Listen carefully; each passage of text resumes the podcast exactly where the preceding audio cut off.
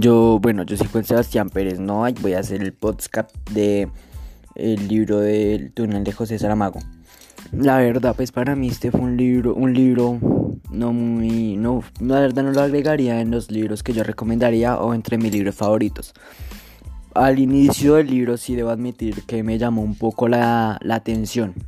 Lo que fue como el, el inicio de la historia me llamó la atención, pero ya en su desenlace la verdad le perdí mucho el interés y las ganas de seguirlo leyendo porque me pareció que era más de lo mismo, muy parecido a, a otros libros que yo había leído. Pongo y cito como la melancolía de los feos, exactamente igual, sin, digamos, dejando el mismo mensaje, no aportaba nada positivo, lo mismo, sin amor no podemos vivir, si no es ella no es con nadie y cometer actos violentos como consecuencia.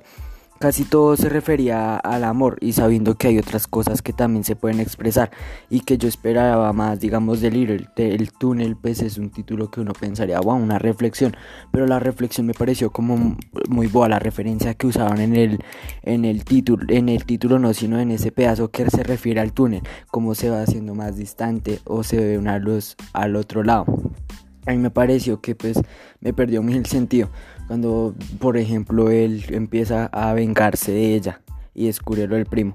Tal vez me llamó otra vez la atención cuando está descubriendo lo de la hacienda. En la hacienda tal, tal vez volvió a captar mi atención, pero la perdió muy rápido cuando, cuando cometió, digamos, ciertas acciones violentas y que el personaje principal era muy frío, no, no me dejó nada para reflexionar o para quedarme pensando como lo han hecho algunos otros libros, era muy frío.